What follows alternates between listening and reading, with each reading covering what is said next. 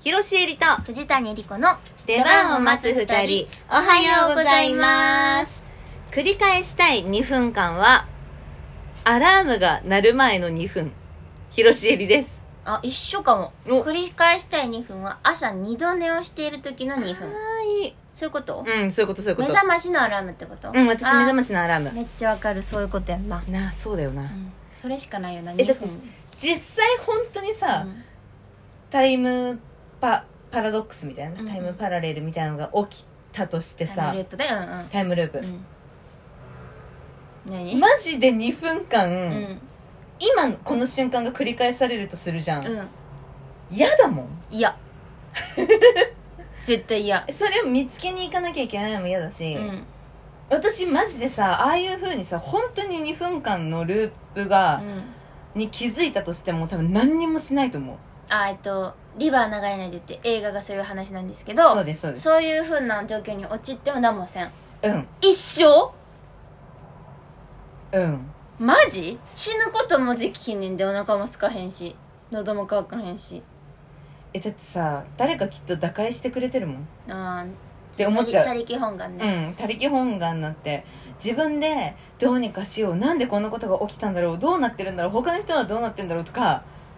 でも多分あさんまやんないかも、うん、自分だけがなってる可能性もあるじゃん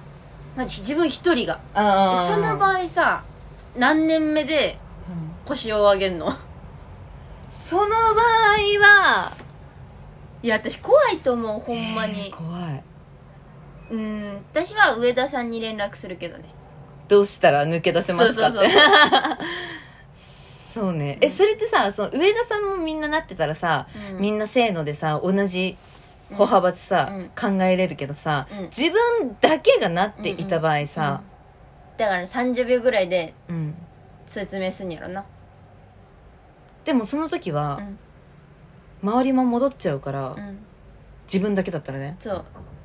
一生伝わらない、可能性もあるあるだけどでもどんどんその説明が上手くなっていって、情報量も上田さんからきっと「え今じゃあじゃあどどこどこ行ってみたら何がある?」みたいなのも,、うんうんうんもう把握済みやかうら、んそれも全部盛り込んで全部で30秒ぐらいで言えると思うね、はあ、はあはあはあはあ、1分半残ってるねあとね、うん、で上田さんやから、うん1分考えたら答え出ると思うよ、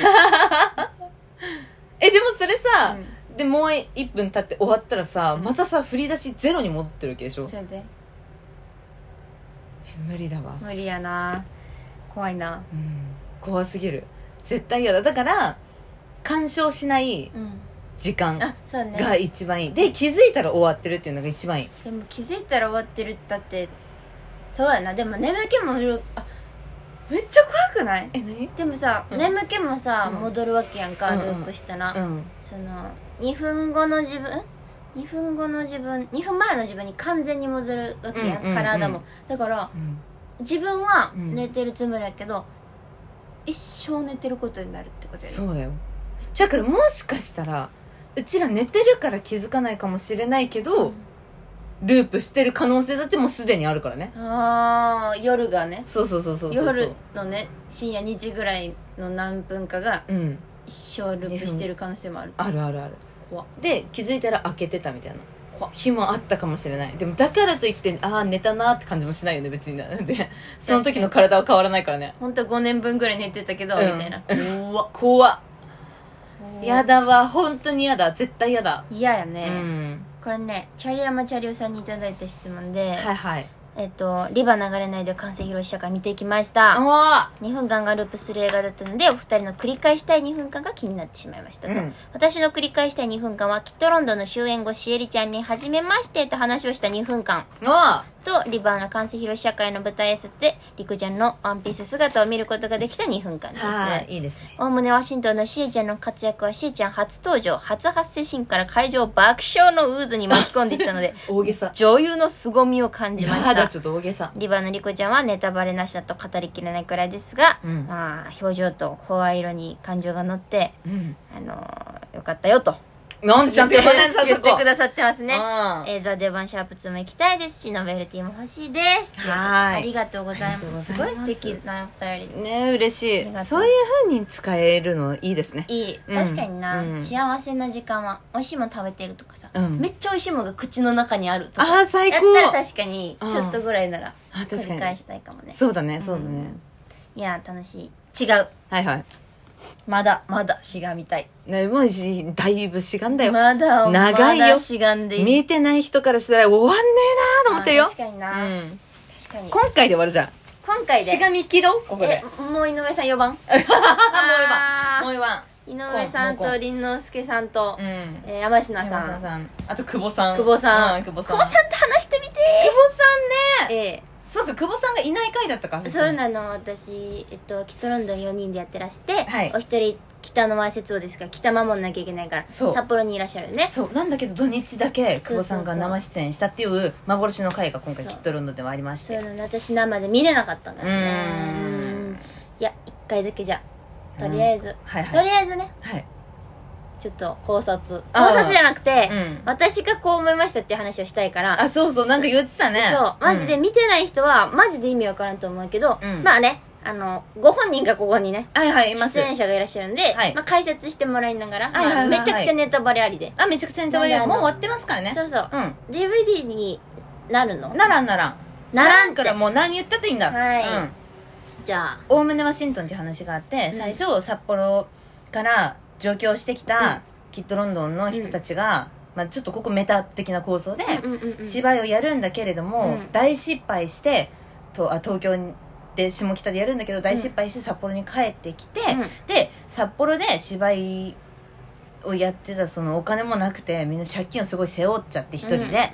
してどうしようかみたいなところが話が始まって、うんで、まあ、藤谷も言ってくれてた通り、うんうんその私が謎の女として近づいてって、うんうん女室会社の会長と社長を殺してくれっつって、人を殺していってみたいなここまではね私も言えたからそうその後どうなったかちょっとさらっと言ってもらっていいその後、まあまずその会長を殺しておじいちゃんの方ね一そう人お殺すのよそうおじいちゃんを殺すんですよそう暗殺成功暗殺成功するのしてそれもニュースになったりとかして、しておおむねワシントン編っていうのがあってうんうんおおむねワシントンを久保君がワシントンっていうのはどういう場所かっていう説明するシーンがあって、うんうんそこが、え、わこれも私のあれも言っていい、うんうんなんで大胸ワシントンだったんですかっていうタイトルが。質問がねそう、質問があったんですけあど、ったりそこでワシントンっていうのはすごい行政の街。うんうんうんあの首都やしそうそうそうそうすごく治安もいいっていうイメージがなんとなくあるけどそう、あるけど、でも実はすごい治安が悪くて殺人首都って言われてた時期もあったんですよ。うんうんうんうんっていうのが札幌とリンクしてますっていうことなの。そういうこだとかだらね札幌が大胸ワシントンだったっていう、札幌の話なんですよだからそ